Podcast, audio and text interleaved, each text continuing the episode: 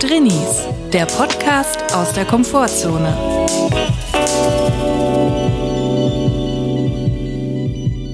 Hallo und herzlich willkommen zu einer neuen Folge Drinnies. Wir sind schon wieder da. Wir hoffen, es geht euch gut und wenn nicht, ist auch okay.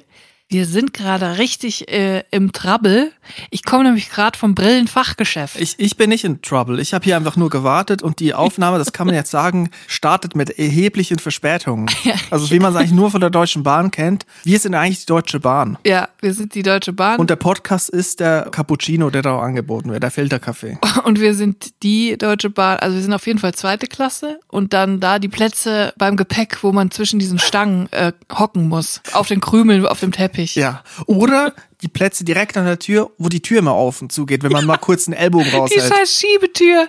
Das ist wirklich am nervigsten. Aber ich will jetzt nicht der Podcast sein, der sich über die Bahn lustig macht. Das ist auch ein bisschen langweilig. Was wir aber ganz dringend jetzt besprechen müssen, ist die Tatsache, dass das jetzt unsere letzte Folge vor unserer kurzen Pause von zwei Wochen ist. Denn wir werden zwei Wochen eine Auszeit nehmen von diesem Podcast und der Podcast auch von uns. Wir müssen uns mal wieder ein bisschen zurücklehnen, ein bisschen chillaxen, Leute. Das ist auch eine Selbsterhaltungsmaßnahme. Damit wir auch die Qualität des Podcasts beibehalten können, muss man einfach ab und zu mal sagen, adios amigos. Ja, die durchschnittliche Qualität müssen wir beibehalten. Und ich möchte nochmal sagen, an zwei Dienstagen kommt keine Folge. Am 14.02. kommt wieder eine Folge. Weil manchmal gibt's die Verwirrung, wenn wir sagen, zwei Wochen Pause, denken die Leute, es fällt nur eine Folge aus, weil von jetzt bis zum nächsten Dienstag ist ja eine Woche und danach ist wieder eine Woche. Sieben im Sinn. Verste- Verstehst du dieses mathematische Ding mit den, mit den A beautiful mind. mit den Laternen und den äh, Abständen dazwischen. Also zwei Wochen Pause bedeutet zwei Folgen fallen aus. Zwei Folgen fallen aus und am 14.02. sind wir wieder zurück. Die Folge am 14.02. ist dann wieder da. Wir sind da, davor, also nach jetzt und vor dem 14.02. sind wir weg, um das nochmal klarzustellen. Ist das 14.2.? Ist das nicht Valentinstag? Uh, Können wir da nicht irgendwie Spezial, Kai Pflaume einladen, der irgendwie uns nochmal irgendwie verkuppelt mit Leuten oder so? der uns an TikTok ranführt. Der uns mit diesem Metall-Aluminium-Karawan entführt und dann unseren TikTok ranführt. Dieser scheiß Karawan der Liebe. Ja, komm, nur die Liebe zählt. Das ist auch eine ganz Ah, alte komm, Referenz. lass mal's. Aber was ich sagen wollte, ich komme komm ja vom Brillenfachgeschäft. Und ich muss jetzt mal wirklich sagen, also, Ist das der Grund, warum wir jetzt hier so verspätet? Ja, ich werde es ja jetzt erörtern. Ja. Ich werde erörtern, was Ah. vorgefallen ist. Also, man muss ja sagen, wenn man das Gefühl hat, die eigenen Augen lassen nach. Man sieht nicht mehr alles. Man erkennt seinen Partner nicht mehr. Inwiefern meinst du, lassen nach, dass sie rausfallen? Sie werden langsam so locker im Augapfel. Aber dann möchte man ja am liebsten einen Sehtest machen und gucken, wie viel schlechter sind sie denn geworden? Brauche ich eventuell eine neue Brille? Muss, brauche ich neue Gläser? So, ich bin ja Brillenträgerin oder beziehungsweise Kontaktlinsenträgerin und mir ist aufgefallen, dass selbst mit Brille und Kontaktlinse konnte ich abends, vor allem im Auto, gar nichts mehr sehen. ich will niemanden beunruhigen, aber ich habe nichts gesehen auf der Autobahn, wenn ich gefahren bin. Auf jeden Fall gibt es ja zwei Möglichkeiten, wenn man einen Sehtest machen will. Nämlich entweder du gehst in ein Brillenfachgeschäft, da ist der Sehtest gratis, beinhaltet aber auch immer eine darauf folgende Beratung mit einem mit einer mitarbeitenden Person, die einem Brillen aufsetzt und sagt, das passt nicht so zu Ihnen, das passt super. So, da habe ich keinen Bock drauf. Die zweite Möglichkeit ist, man geht in eine augenärztliche Praxis. So, da kriegt man aber keinen Termin als normaler Mensch, beziehungsweise erst in drei Jahren und dann ist ja, sind ja meine Augen noch viel schlechter, dann finde ich ja nicht mal den Weg zur Praxis. Das Ja. ist ja das zweite Problem. So, dann bleibt einem also nichts übrig. Und ich finde halt, was ich persönlich so unmöglich finde, und ich finde, das sollte es geben, es gibt nicht die Möglichkeit, in ein Brillenfachgeschäft zu gehen und zu sagen, ich mache jetzt hier für 20 Euro einen Sehtest. Und dafür muss ich aber auch keine Brille kaufen.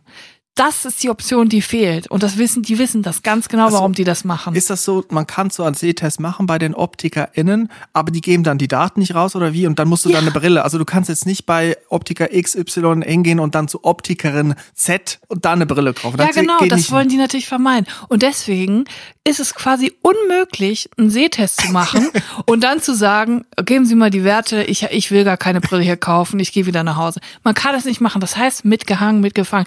Du bist dann in diese Beratung auf einmal involviert, obwohl du genau weißt, ich will eigentlich nur bei Mr. Specs oder irgendwo anders von diesen tausend Millionen Vielmann. Seiten günstig Kontaktlinsen kaufen. Ich will gar keine neue Brille. So. Und dann ist man plötzlich in dieser unangenehmen Situation. Aber ich muss den Test machen. Ich habe keine augenärztliche Praxis gefunden, wo ich einen Termin bekommen hätte. Also du würdest lieber für diesen Sehtest, für diesen kostenlosen Sehtest 20 Euro bezahlen, Ja. damit du die, die Daten dann mitnehmen kannst und Genau. dahin gehen kannst, wo du willst, Ich anstatt dann da eine nur, Beratung genau, in Kauf zu nehmen. Ich will doch einfach nur wissen, was ist meine Sehstärke. Ich will doch nur meine Dioptrien wissen. Mehr will ich doch gar nicht. So, und jetzt kannst du mal raten, was passiert ist. Ich bin jetzt hier zu Hause und ich habe heute drei Brillen gekauft. Was? Ich habe zwei normale Brillen und eine Sonnenbrille gekauft. Aber so eine Brille ist doch mega teuer. Was, Ich habe einen Package-Deal bekommen.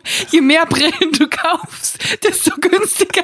Oder hast du noch mal die alte Stärke genommen und dann kannst du zwei Brillen übereinander anziehen? Hast du dann was gespart? Nein, ich habe diesen Sehtest gemacht. Und das Interessante ist, ich habe vorher online gebucht, nur den Sehtest habe ich gebucht. Man konnte auch noch eine Beratung buchen. Die habe ich nicht gebucht, in der Hoffnung, dass ich dann einfach nach dem Sehtest gehen darf.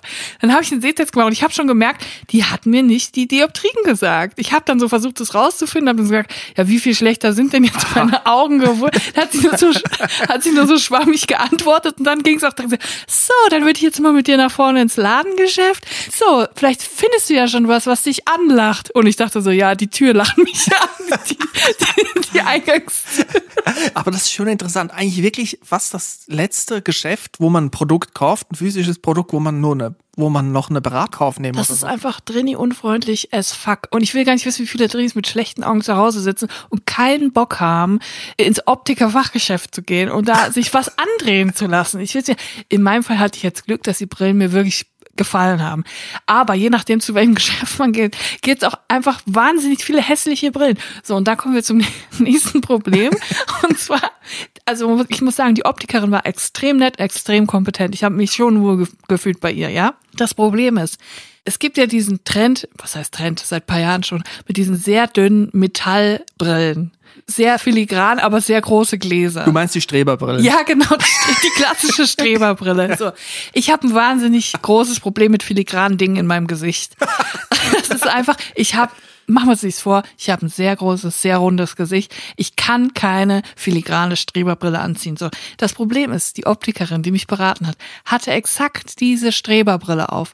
Und sie wollte mir unbedingt dieselbe Brille aufsetzen, wie sie auf dem Kopf hat. Scheiße. Und dann habe ich, ich bin schon wirklich, ich habe wirklich da so einen ganz großen Bogen um diese Ecke gemacht mit diesen Streberbrillen und und habe mich extra extra immer zu ihr gesagt, ich brauche ja was Großes für mein Tomatengesicht. Ich brauche was Großes. Ich mag ja diese großen, ich mag auch Kunststoff, habe ich dann immer wieder gesagt.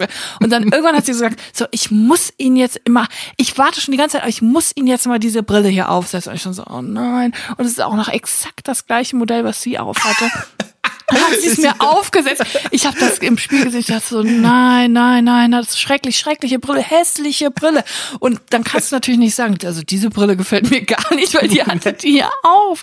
Und dann habe ich so gesagt, na ja, also ich habe so das Gefühl, dass diese ganz filigranen Sachen in meinem Gesicht nicht so gut, äh, da nicht so gut zu passen.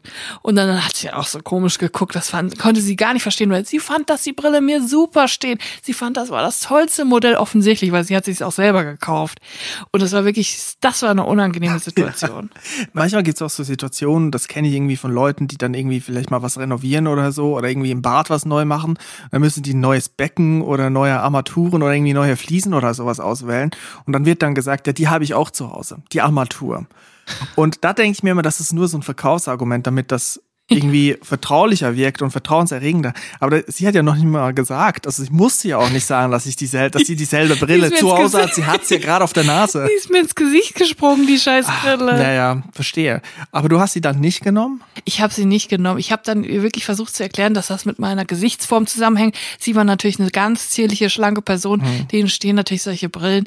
Mir persönlich gefällt es einfach nicht in meinem Gesicht. So habe ich dann versucht zu kommunizieren. Ich finde, zu mir passt es nicht. Also gehe ich der Annahme recht, dass du die alte Brille auch nicht gar nicht mehr benutzen kannst jetzt, weil neue. Nein, die ist wirklich zu schwach. Aber ich muss sagen, ich hatte erwartet, dass meine Augen viel, viel schlechter geworden sind. Also die Frau hat auch gesagt, dafür, dass ich das letzte Mal vor acht Jahren meine Stärke habe messen lassen, ist es fast gar nicht schlechter geworden. Aber es ist doch schon so viel schlechter, dass ich eine neue Brille brauche. Mhm. Dann hast du. Die genauen Werte weiß ich leider nicht, weil die wurden mir nicht gesagt. aber äh, warum drei Brillen? Naja, also äh, das sind, es war jetzt kein mega teures Optikergeschäft, sondern eher so eine günstige, ähm, schnelle ah, ja. Sache. Verstehe. So, Mhm, verstehe. so und eine dann schnelle so Sache. zwei für drei und so, Und ja. dann Und da kriegst so- du noch eine genau. Sonnenbrille und, Ja. und das Lederetui Ja, genau. Und dann hatte ich auch noch einen Instagram-Code von einer Ah, ja. Influencerin, habe ich nochmal Aha. 15% on top gekriegt. Und dann habe ich im Endeffekt habe ich nur zwei, ähm, die zwei günstigeren Brillen bezahlt, die eigentlich so viel wie eine normale Brille bei einem teuren Optiker kosten. Und habe noch eine dritte oben drauf bekommen. Also wenn das mal kein Deal ist, oder? Ja. Dafür, dass ich keine Brille kaufen wollte in dem Laden.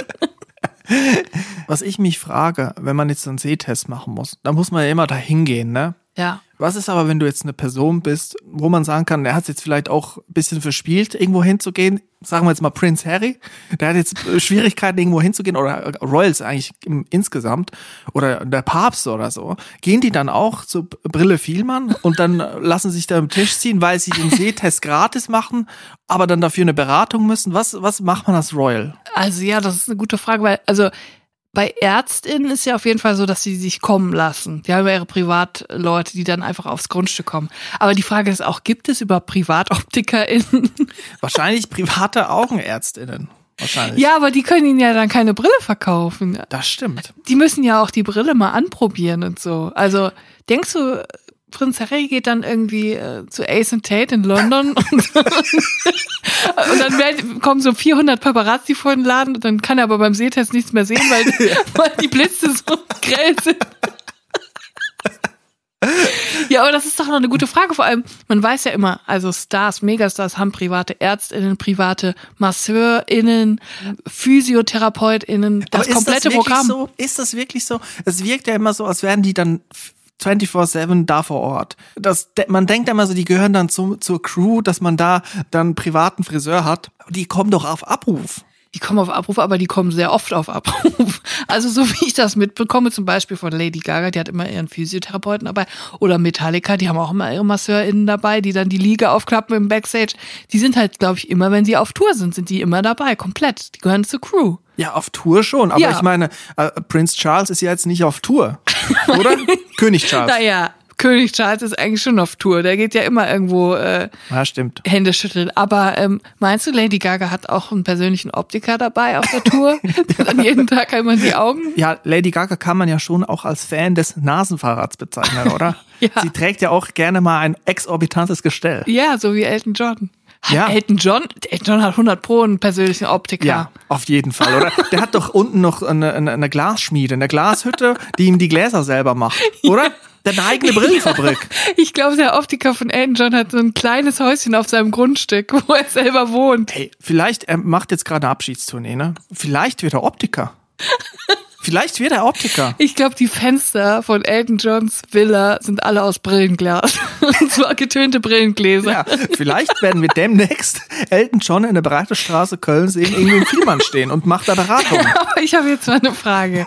Angenommen, man würde jetzt, ich würde jetzt mein Fenster im Schlafzimmer mit einem Brillenglas ausstatten, mit meiner Dioptrien, könnte ich dann ohne Brille da durchgucken und ich würde mega gut sehen. Wenn das so wäre, dann müsste ich ja einfach alle Fenster so ausstatten und müsste zu Hause nie mehr Brille tragen. Ja, aber das wird die Lösung für König Charles sein. Ich habe den noch nie mit einer Brille gesehen. Der wird weil doch. er Riesenfenster hat. Ey, die Paläste sind alle mit, mit den Brillengläsern von König Charles wahrscheinlich ausgetauscht worden Was jetzt. meinst du, warum die immer so große Fenster in ihren Autos haben? Wenn die mit diesen schwarzen Autos mit den Riesenscheiben, das sind Brillengläser. Ja, Sonnenbrillengläser in, in schwarzen Fenstern im Autos. So muss es sein. Wir haben das all die Jahre falsch verstanden. Aber können eigentlich Royals, müssen die, die müssen ja immer irgendwie eine Welttour machen, müssen sie irgendwie wieder Ex-Kolonien Besänftigen. besänftigen, die Wogen glätten, wo eigentlich auch gar nichts mehr zu glätten ist. Kann man sich ja auch nicht einfach einschließen? In der Hütte da, wo, wo die wohnen. Die haben ja auch nicht, die wohnen ja auch nicht so im Schloss, habe ich jetzt gelernt irgendwie. Ja, das verstehe ich ja eh nicht. Die haben ja alles, was sie brauchen. Die sind ja auf diesen riesen Grundstücken. Also das heißt ja immer Palast, aber zu dem Palast gehören natürlich noch ganz viele andere Häuser. Und die wohnen ja dann in so Cottages, also relativ kleine Steinhäuser. Also ganz ehrlich, wenn ich da in der Familie wäre und würde in so einem Cottage wohnen, ich bräuchte nichts mehr. Ich würde mir alles kommen lassen. Lieferando, Optiker, alle würden aufs Grundstück kommen. Mich würdest du draußen nicht mehr sehen. Mich würde kein Paparazzi finden. Ich würde nicht von der Presse verfolgt. Ich wäre in meinem Cottage in Frogmore und hätte da meinen Frieden und würde durch mein Brillenfenster gucken in der Küche. Ja, es ist auch ein Problem, wenn man in einem Schloss wohnt und nicht in einer Burg. Weil in der Burg ist das eine Verteidigungsmaßnahme mit einer, mit, mit einem, ich sag mal, mit einem Zaun, also mit einer Burgmauer. Und da kann man sich gut drin verstecken. Ich war mal, äh, als ich noch im Museum gearbeitet habe, da gab es so einen, den Posten am Eingang. Und da muss man immer die Rucksäcke und Schirme kontrollieren. Da muss man halt die Leute ermahnen, dass man nicht mit dem Schirm rein darf wegen dem Boden Ja, und ja. Rucksack und alles so. Gab es immer die großen Diskussionen. Aber manchmal war auch nicht so viel los und dann sind auch Leute einfach auf dem, auf dem Innenhof des Schlosses rumgelaufen. Da muss man sich vorstellen, da gibt's ganz viele Häuser mit Eingängen, also kleine Gebäude. Und da habe ich mal einen beobachteten Typen, der so mit zwei Kindern ist ja einfach so in, in den Raum rein, in so eine Abstellkammer. Ich wusste auch gar nicht, was da drin ist, ehrlich gesagt. Ich wusste nur, dass der Hausmeister, weil Schloss hat auch einen Hausmeister, der muss da immer rein. Da waren so Geräte drin und so, Laubgebläse und sowas. Und dann ist der einfach rein mit seinen Kindern und ich dachte so, oh ja, ja, jetzt muss ich eigentlich, jetzt bin ich hier gefordert, jetzt Scheiße. kommt's Hammer. Was ist Schnell da, weg. Das ist das, wovor ich immer Angst hatte bei der Besucherdienstschulung, dass ich da mal auf jemanden zugehen muss. Weil normalerweise konnte ich immer nur reagieren, wenn jemand kommt mit dem Schirm und dann, Entschuldigung, der Schirm. Aber da müsste ich ja wirklich auf jemanden zu, ich konnte es gar nicht zuordnen. Und dann ist der da, hat der Sachen abtransportiert. Und dann bin ich dann doch hin und habe gefragt, ja, äh, was, was er hier macht. Dann wurde er direkt so ein bisschen ähm, grantlich, weil ich habe ihn da offensichtlich auf dem falschen Fuß erwischt und er hat gesagt, äh, warum ich darf hier rein? Ich bin der Schmied, ich bin der Hofschmied.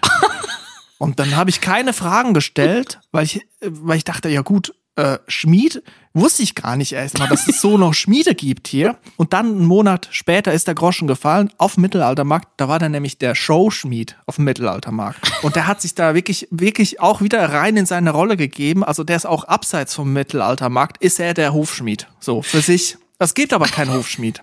Da frage ich mich auch, hat der vielleicht früher bei der Berufsberatung, so wie ich, äh, wurde der vielleicht in die falsche Richtung gelenkt und man hat ihm gesagt, sie sollten Showschmied werden und dann hat er es einfach gemacht, ohne es zu hinterfragen, so wie ich Buchhändlerin werden sollte.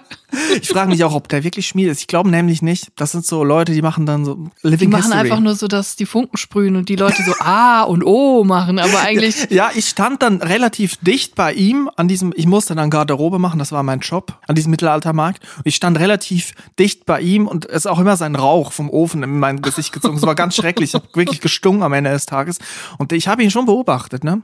Und der hat den ganzen Tag an so einem Eisenstück rumgehämmert. Also Aber es ist nichts bei rausgekommen. Es ist ist, das- nichts bei rausgekommen. ist das dann so ein Hufschmied oder ein Schmied normal? Ja, ich glaube, er hat sein Feld erweitert. Wahrscheinlich ist er da so Freelancer-mäßig unterwegs, nimmt Aufträge aus aller Welt an. Meinst du, er hat seine Kinder, die dabei waren, auch beschlagen an den Füßen und hat die so Hufe anmontiert? ja, man muss ja üben, man muss ja in der Praxis bleiben. Man, wer rastet, der rostet. Ja. Julia, du wärst also, wenn du jetzt Royal wärst, wenn du zu einer königlichen Familie gehören würdest, dann wärst du, würdest du das Drenny-Leben da, würdest du ausleben. Bessere Voraussetzungen für ein Drini-Leben gibt es nicht. Wahnsinnig viel Geld. Alle Probleme können mit Geld und äh, Einfluss gelöst werden und du kannst da in Ruhe in deinem Cottage Frogmore sitzen, kannst ähm, Sudoku machen den ganzen Tag, kannst essen, was du willst, kannst gucken, was du willst und wenn du nicht rausgehst, hast du auch keine Probleme. Dieser Job ist wie für mich gemacht. Es gibt ja für so verschiedene Royal-Typen. Also es gibt die, die Militärkarriere machen, die fliegen dann Kampfhubschrauber.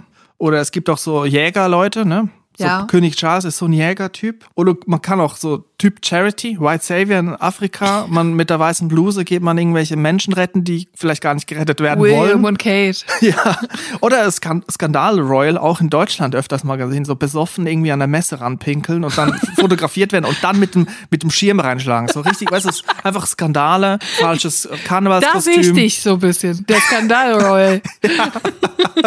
Der Skandalgraf. Ich muss aber ganz ehrlich sagen, auf Paparazzis, ich möchte nicht Gewalt verherrlichen, aber ich finde, auf Ich schon. Paparazzi kann man schon mal reinschlagen.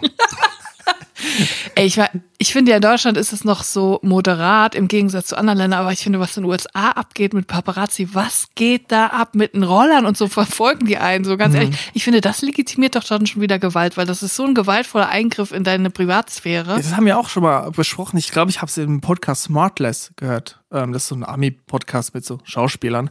Und die haben ja erzählt, dass während der Pandemie wegen Masken und so alles zu Hause geblieben, konnten die nicht mehr arbeiten. Ich würde mich jetzt interessieren, wie es jetzt ist wieder ist, wo die Leute wieder ohne Maske rausgehen, ob Vor- die wieder einen Job haben. Vor, ja, vor allem frage ich mich, was haben die denn dann während der Pandemie gemacht? Also die Fähigkeiten sind extrem schnell Roller fahren und extrem gut dabei mit einer Hand fotografieren.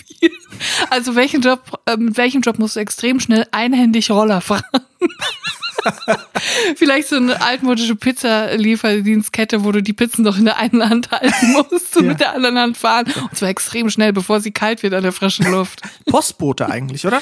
Zeitung rausschmeißen, Zeitungsverträger. Ja, eigentlich perfekt. Aber lass uns doch mal wieder eine Rubrik machen. Bubble Update haben wir schon länger nicht mehr gemacht. Da geht es darum, in welcher Bubble wir uns gerade bewegen, was uns gerade beschäftigt, welche YouTube-Links wir offen haben, welche Wikipedia-Tabs wir geöffnet haben, was wir spielen, wo wir uns gerade thematisch drin bewegen. Und ich weiß, Julia, du spielst gerade ein Spiel und ich spiele auch gerade was und vielleicht können wir mal darüber sprechen, wenn du Lust hast. Yes. Ja, dann würde ich mal sagen, trenne ab für Bubble Update. Bubble Update. Julia, du bist ja eigentlich schon eine Zockerin, eine Spielerin, würde ich sogar sagen, eine Gamblerin. Ja. Also, wenn da noch Geld dabei ist, dann, dann reizt es dich noch mehr. Da hast du das Feuer in den Augen. ja. Das muss man Die schon sagen. Dollars.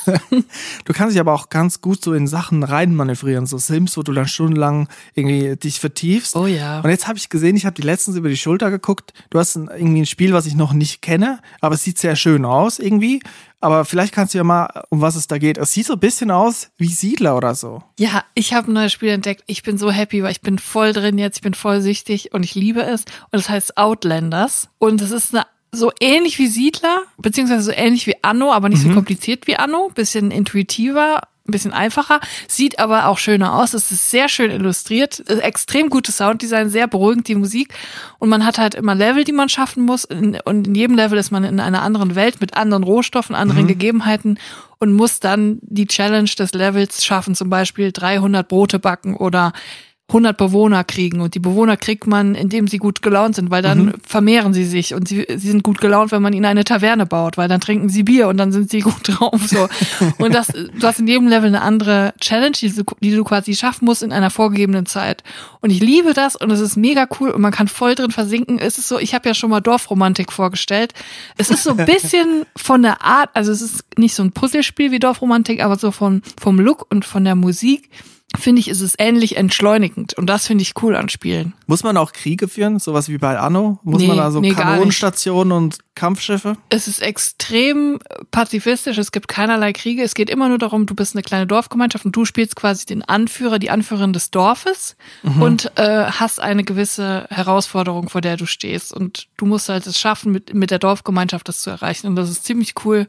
Und es gibt auch kein Geld, also keine Währung, es gibt nur Rohstoffe und es ist cool, es macht voll Spaß und ich hoffe, es geht nie vorbei, aber allerdings habe ich jetzt schon zehn Level geschafft, also ich glaube, es ist bald schon vorbei. Dann fange ich nochmal von vorne an. Ich finde ja Anno ist mega gut. Das hat mir, das Ja, gefällt mir richtig. aber es. Du, du hast schon richtig gesagt, es gibt auch so diesen Druck, also es ist relativ kompliziert. Ja. Also man kann es so oberflächlich spielen, man kann aber auch richtig tief rein, ne? Ja. mit Handelsrouten und alles. Und ich habe immer den Eindruck gehabt, ich habe es am Anfang der Pandemie äh, viel gespielt, dass ich alles noch mehr optimieren sollte mit den Handelsrouten, aber dafür hat mir dann einfach die Kraft gefehlt. Und dann, als dann Elektrizität bei Anno 1800 ähm, gekommen ist, dann ist alles bei mir hinüber, weil ich wollte dann schon auch schöne gepflegte Straßen mit schönen Häuserfassaden. Und dann musste ich da irgendwie eine Straßenbahn bauen und so, das hat alles nicht funktioniert. Also Outlanders ist ein bisschen simpler und vielleicht dann auch etwas weniger Druck beim Spielen. Ja, voll. Und vor allem, also Anno 1800 war mir dann schon wieder zu nah an der Realität, an dem, was jetzt ist. Ja. Und bei Outlanders ist halt auch wieder so, ich weiß gar nicht, wann das ist, ungefähr wahrscheinlich irgendwo im Mittelalter oder so, oder noch davor. Mhm. So, und es geht wirklich darum, ein Feld zu pflügen und ähm, Mehl zu mahlen. So, das ist so. Es hat nichts mit mir zu tun, es ist maximal weit weg, aber es ist absolut beruhigend und es sieht wahnsinnig süß aus und es ist schön gemacht und ähm, ich liebe es sehr. Was sind es denn für Challenges, die man da erreichen muss? So irgendwie eine gewisse Anzahl von Holz im Lager oder was ist Ja, es? genau. Also du kriegst dann so Sachen wie, ähm, du musst mindestens 100 Bewohner haben mit einer mindestens Zufriedenheit von 80 Prozent oder jetzt hatte ich eins, du musst ein riesen ähm, Monument bauen mit dem Gesicht äh, des Anführers und, und dafür, dafür brauchst du halt irgendwie 150 mal Stein. Also du musst extrem viel Stein abbauen dann man in dieser ja sagen, Welt. Das, das ist ja wieder näher an deiner Realität, dass man vom Anführer ein Gesicht baut. Also ich habe schon gesehen, Leute, dass die jetzt gerade dran sind, eine Skulptur für dich zu bauen. Ich habe Angst, dass wenn die Leute eine Skulptur für mich bauen, dass sie dann meine Brille mitbauen. Und zwar also, die dünne Aluminiumbrille. ja, bitte merkt euch das, Leute. Solltet ihr irgendwann ein Monument von meinem Gesicht bauen, bitte nehmt mich mit Kontaktlinsen. es ist ja auch interessant, wie man sich, also wenn man jetzt so eine Anführerin hat irgendwie oder so, weiß ich auch nicht, so eine Propaganda-Figur von irgendwas, welchen Lebensabschnitt man da nimmt. Also nehmen wir an, die Person ist schon verstorben, nimmt man dann die alte Version von dieser Figur oder die junge in den besten Jahren? Weil äh, wahrscheinlich, also ich weiß nicht, das ist individuell anders wahrscheinlich, was man da von sich am liebsten sehen würde. Also ein Monument kann entweder nur eins sein, extrem würdigend und ehrenhaft oder mhm. extrem demütigend. Mhm. Und ich glaube, manche Monumente wurden auch gebaut, um die Person zu demütigen. Ja, dieses Cristiano Ronaldo, diese Büste, kennst du die? Ja, genau. Da frage ich mich auch, das doch irgendwie, hat, war doch da wahrscheinlich irgendwie ein Barcelona-Fan, oder? Der das dann gemacht hat. ich spiele auch ein Spiel, und zwar äh, spiele ich äh, von Lego ein Spiel. Aber an der Playstation spiele ich's. Da gibt's so verschiedene Spiele. Ich habe letztens auch schon mal Lego Star Wars, die äh, Skywalker Saga gespielt. Oh ja. Da bin ich aber, hat mich irgendwie so ein bisschen verloren. Habe ich auch ein bisschen zu viel Geld ausgegeben für, hat sich dann nicht so ganz gelohnt. Jetzt habe ich auch ein anderes Spiel von Lego angefangen, wo ich auch sagen muss, ah, im Hinter, äh, ist vielleicht ein bisschen teuer, aber ich habe es in einem Angebot gekauft, deswegen geht's. Du musst dich nicht rechtfertigen, Chris. Doch, weil ich finde, das ist schon ein bisschen kurzer Spiel mit 90 Minuten. Boah, das ist schon, das ist wirklich cool. Ja, ich habe es für 9 Euro gekauft, deswegen äh, geht's gerade noch so, obwohl ich, ja, keine Ahnung. Man kann ja ruhig auch was bezahlen. Das ist kreative Leistung reingeflossen. Das heißt, zehn Minuten kosten Jetzt ein Euro. Nicht. Lass es, komm, hör auf. Sieben im Sinn. Hör auf. Auf jeden Fall bei Lego Builder's Journey heißt das. Da geht es so darum, dass so zwei Figürchen, eine Elternfigur und eine Kinderfigur, die gehen durch, äh, durch die Welt und man muss mit Baustein, den Weg ebnen für die Kinderfigur. Also man ist quasi das, das ah. Nachkommen von der Erwachsenenfigur und man muss den Weg so bahnen und das hat so ein bisschen mit Überlegen zu tun, aber es ist vor allen Dingen beruhigend, weil das habe ich auch gesucht. Ich habe ein beruhigendes Spiel ja, gesucht sehr gut. und ich würde mal sagen, da spielt man, also da bezahlt man jetzt nicht unbedingt die Story, weil die ist ziemlich, ja, ich will nicht sagen flach, aber einfach man bekommt dann eine schöne Welt mit schöner Musik, die einen, also zumindest mich beruhigt. Und das gefällt mir. Ich sehe, wir mögen die gleiche Art von Dingen. Naja, ich spiele auch gerne Ego-Shooter. Ja, das stimmt. Aber bei diesen, äh, diese Games, die so einen beruhigenden Faktor haben, sind wirklich manchmal wirklich super, um da so abzutauchen und dann einfach mal so runterzufahren. I love it. Aber hast du dann eine bestimmte Anzahl an Steinen, die du hast? Oder musst du dann mit irgendwas auskommen, dass du das klug überlegst, wie du das einsetzt? Oder was ist jetzt die Schwierigkeit? Ja, genau. Also die Steine sind vorgegeben und dann muss man die teilweise stapeln oder einfach nur so Plättchen einbauen, so Steine, damit die Person sich vorbewegen kann, die Figur. Also sie sind vorgegeben. Man muss schon ein bisschen überlegen, aber es ist zum Glück das richtige Maß an Nachdenken. Weil ich habe auch schon Sackboy gespielt. Oh ja. Auch auf der Playstation, wo man so eine Stoffpuppe spielt. Und das war am Anfang voll chillig, eine schöne bunte Welt mit cooler Musik und ja. schöner Animation. Aber es wurde immer schwieriger und es wurde einfach nur noch so grässlich. Oder auch irgendwie brutaler. Also irgendwann diese spitzen Dinger, wenn man da drauf gekommen ist, ist man dann direkt gestorben und so. Und es wurde immer schneller und es wurde ja immer im Takt von einem Lied, jedes Level. Und die Lieder wurden auch immer schneller. Also es ja. war so mega unter Druck irgendwann und so rote Birne beim Spielen. Aber ich muss sagen, im Zuge von von Lego, von diesem Spiel, habe ich auch mal ein bisschen auf Wikipedia gelesen, weil, weil ich wusste auch gar nicht genau, wo Lego herkommt. Und da bin ich auf einen interessanten Fakt gestoßen bei Lego es gibt immer wieder so Patent- und Markenstreitigkeiten und dann wird ja äh, der eine YouTuber abgemahnt und so, weil er das Logo nicht so und die, die tun sich da jetzt, sag ich mal, ja, die haben, ich glaube, das Image von Lego hat bisschen Schaden genommen. Die Klemmbaustein-Bubble. genau. In den 90er Jahren hat Lego den Lego-Stein als Marke eingetragen. Das wurde dann aber nicht durchgewunken. Dann haben die das auch begründet, weil diese diese Bausteine, diese Klemm, nicht Klemmbausteine, aber diese Noppen, die wurden schon mal in einem anderen Spiel, in einer anderen Serie so entwickelt Und zwar von Otto Lilienthal. Ich weiß nicht, ob dir das was sagt. Das ist dieser Der Flieger? Ja, das ist der Flugpionier. und der hat im Prinzip eigentlich das, nicht das System Lego, aber das System mit diesen Bauklötzen mit so Noppen erfunden. What? Ja, so Ankerbausteine heißen die. Das hat Otto Lilienthal erfunden? Ja, also das war ein richtiger Und Tüftler. dann ist er ausgerechnet fürs Fliegen bekannt? Ja, und dem ist nämlich das dann durch die Lappen gegangen, weil er hat dann das Patent nämlich nicht angemeldet und dann hat das Nein. jemand anderes die Firma aufgekauft und ist dann durchgestartet. Nein. Und dann habe ich weitergelesen bei Otto Lilienthal, bei diesem Flugpionier. Der, ähm, der, der ist gestorben beim Flugunfall und der liegt auf demselben Friedhof, das ist sehr nischig, in Berlin, wie der Erfinder vom DIN-Papierformat. Also die liegen da praktisch nebeneinander. Ist das ein Erfinderfriedhof? Na, nicht im Besonderen, aber das ist eigentlich ein Zufall, dass die da zusammen liegen. Das finde ich schon interessant. Das passt doch irgendwie, ne? Diese Bausteine und das DIN-Papierformat. Und ich frage mich ja, neben wem ist es denn praktisch zu liegen? Also, das ist ja manchmal Zufall, manchmal weiß auch nicht, kann man das vielleicht steuern. Da habe ich mich gefragt, neben wem ich gerne liegen würde. Ich bin dann schnell auf zwei Namen gekommen. Erstmal vielleicht Dirk Grossmann, der Chef von Ich dachte Rossmann. jetzt neben mir, aber dann lieber neben dir Nee, Grossmann. ma- ganz einfach, weil wenn dir Grossmann neben dir liegt, da kannst du sicher sein, dass genug Papiertaschentücher zur Verfügung stehen. Weißt du, diese Kartonbox, wo die Leute Kleenex. das genau oder Alouette von Rossmann oder das andere, was ich mir überlegt habe, vielleicht, dass ich neben dem Bausparfuchs von Schwäbisch Hall lege, weil der hat vorgesorgt, Why? der hat vorgesorgt, der hat sich an die Zukunft hat er gedacht und vielleicht, wenn ich da in der Nähe von dem bin, dass das vielleicht auch das, das Grab dann länger erhalten bleibt. Ich würde sagen, das ist eine dumme Idee, weil, bei, weil beim Schwäbisch Haifuchs ist die Chance relativ hoch, dass er an Tollwut gestorben ist. Und dann werden seine Keime rübersickern in dein Grab. Das, ist, das will doch wirklich niemand. Ja. Also wenn überhaupt, dann würde ich mir jemanden suchen, der was mit Pflanzen, Bebauung und äh, also mit einem schönen Grab zu tun hat. Also mir kommt als erstes der Obi-Biber in den Sinn. Das ist doch klüger, Weil oder? er immer schöne, schöne Stiefmütterchen. Ja, dann da hast du immer. Stiefmütterchen, Christrosen, die schönsten Blumen der Welt.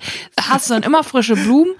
Also wenn überhaupt, dann den Obi-Biber. Was ist eigentlich, wenn wir jetzt, also die Beerdigung selber vorplanen, das machen ja viele Leute, ne? Ja. Was ist, wenn man so als Podcast-Idee, man lädt prominente Gäste ein und plant mit denen die Beerdigung? Ja. Und dann, ich nehme jetzt mal als Beispiel, Herbert Grönemeyer kommt vorbei und Herbert Grönemeyer sagt dann, wie er sich so gefühlsmäßig vorstellt, was dann sein soll. Eine große Beerdigung, was kleineres, vielleicht was Buntes, vielleicht was sehr äh, Naturelles, vielleicht in der Natur draußen. Im Boho-Stil. ja, genau. Und wir stellen dann so ein, eine Special Force, eine Task Force von äh, Leuten zusammen, die diese Beerdigung dann planen. Und er kann dann sich schon totstellen und die Beerdigung selber miterleben. Sorry, aber das schreit doch nach Guido Maria Kretschmer. Guido und Maria sind beide Teil des der Taskforce. Ich war jetzt eher bei Frank, der so. Wedding Planner. Oh. Aber auch, weißt du, so Leute vielleicht wie, dass man so ein, wirklich so eine Taskforce hat und er kann sich vielleicht auch aus, auswählen, wer dann dabei sein soll. So Pyrotechniker von Rammstein zum Beispiel oder Sternekoch Frank Rosin, schreit dich nochmal an, Der Optiker von Lady Gaga. Elton John. Ich will Fensterglas, äh, Brillenglas in meinen Sarg, dass ich auch noch den Durchblick habe.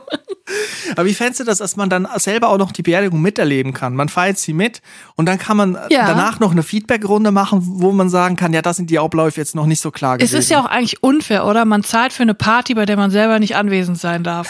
Also man zahlt quasi seine Beerdigung, aber du wirst es nie mitbekommen. Wie ist es denn jetzt eigentlich gelaufen? Ja. Wie waren die Leute drauf? Haben die angemessen getrauert? Nicht zu viel, nicht zu wenig? Wie war der Sarg? War, die, war, war das ein guter Platz? Wie war das Wetter? Du kriegst das alles Mhm. nicht mit. Das finde ich ungerecht. Ja, das muss man anders machen. Ich könnte mir auch vorstellen, dass man es vielleicht als äh, TV-Format macht. Sowas wie Ja. vier Hochzeiten und eine Traumreise. Da geht es ja darum, dass man vier Hochzeiten von vier verschiedenen Bräuten besucht. Es sind ja immer Frauen, die da mitmachen, Natürlich. logischerweise. Und die werden bewertet voneinander und am Schluss die beste Hochzeit gewinnt die Traumreise. Das könnte man jetzt auf Beerdigungen auch adaptieren. Wenn man jetzt sagt, wir machen vier Beerdigungen von Leuten, die tatsächlich schon gestorben sind. Also machen dann die quasi die Nachkommen damit bei der TV-Show. Die besuchen die vier Beerdigungen und dann wird das bewertet und am Schluss kann man das Erbe gewinnen von der Person, die verstorben ist. Also nur eine Person kann erben. Vier Beerdigungen und ein Traumerbe. Ich hätte jetzt gedacht, der Gewinner bekommt die Einäscherung geschenkt. Ist ja auch teuer. Aber Das finde ich sehr gut, dass dann die eine Person, die gewinnt, die gewinnt dann das Erbe. Und am Ja. Ende sind es irgendwie Erbschulden oder so. Müsste man natürlich überlegen, wer dann die, das Gesicht der Sendung ist. Also wir haben schon gesagt, Guido Maria Kretschmer macht die Deko- und Shopping Queen Sachen, Frank macht Wedding Planner. Vielleicht jemand, der auch was Morbides an sich hat. Ich könnte mir vorstellen, irgendwie Udo Lindenberg vielleicht. Oder, oder so jemand, der einen Gerichtsmediziner spielt in Tatorten. Ich finde eh, man könnte mit so Erbe, also du weißt ja vorher nicht, in den meisten Fällen weißt du vorher nicht, was genau du erbst und du kannst das ja ausschlagen, wenn du sicher bist, dass es irgendwie Schulden sind oder so. Du kannst aber auch annehmen und dann übernimmst Oh ja. du unter Umständen Schulden. Und ich finde, da könnte man so ein Geh aufs ganze Moment schaffen, indem man irgendwie sagt, hier in diesem Umschlag ist dein Erbe, du weißt nicht, wie viel das ist, aber wenn du den nicht nimmst, dann ge gebe ich dir Tor 3. Und dann schreien alle Tor 3, Tor 3 und dann nimmt man Tor 3 und dann ist da der Song und im Umschlag sind irgendwie drei Millionen Euro gewesen. So, das wäre geil. So beim, beim Notar, wenn das verkündet wird, das Testament, dass dann Jörg Träger kommt mit einem Glitzersacko und auf einmal mega ab, abgeht und mega Entertainment macht. Und dann muss man sich entscheiden, willst du die Waschmaschine oder das Erbe oder Tor 3 oder den Song. Und das fände ich geil.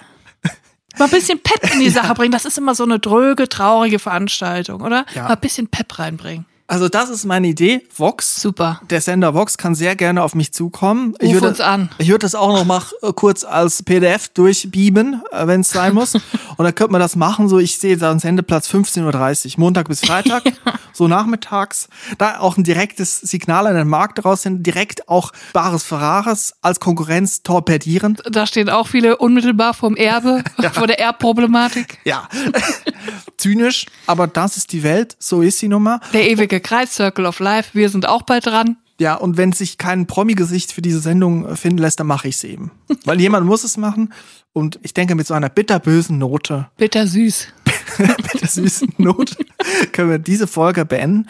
Wir machen jetzt eine kurze Erholungsphase. Zwei Dienstage kommt keine Folge. Am 14.02. kommt die nächste Drinnis-Folge. Wir freuen uns drauf und wir werden dann nachträglich den Drini des Monats Januar bestimmen. Das Oh machen ja, wir heute stimmt. nicht mehr. Das machen Ja. wir dann im Februar, wenn wir wieder da sind. 14.02. Bis dahin bleibt auf jeden Fall gesund. Wenn ihr uns vermisst, hört die alten Folgen. Und ähm, ja, bleibt drin, bleibt gesund und bis zum 14.02. Tschüss. Tschüss.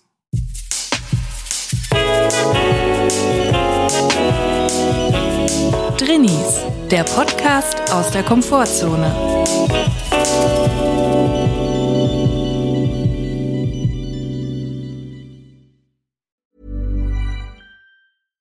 This is the story of the one. As head of maintenance at a concert hall, he knows the show must always go on. That's why he works behind the scenes, ensuring every light is working, the HVAC is humming, and his facility shines.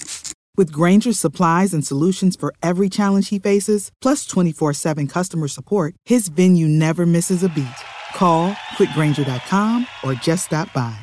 Granger, for the ones who get it done.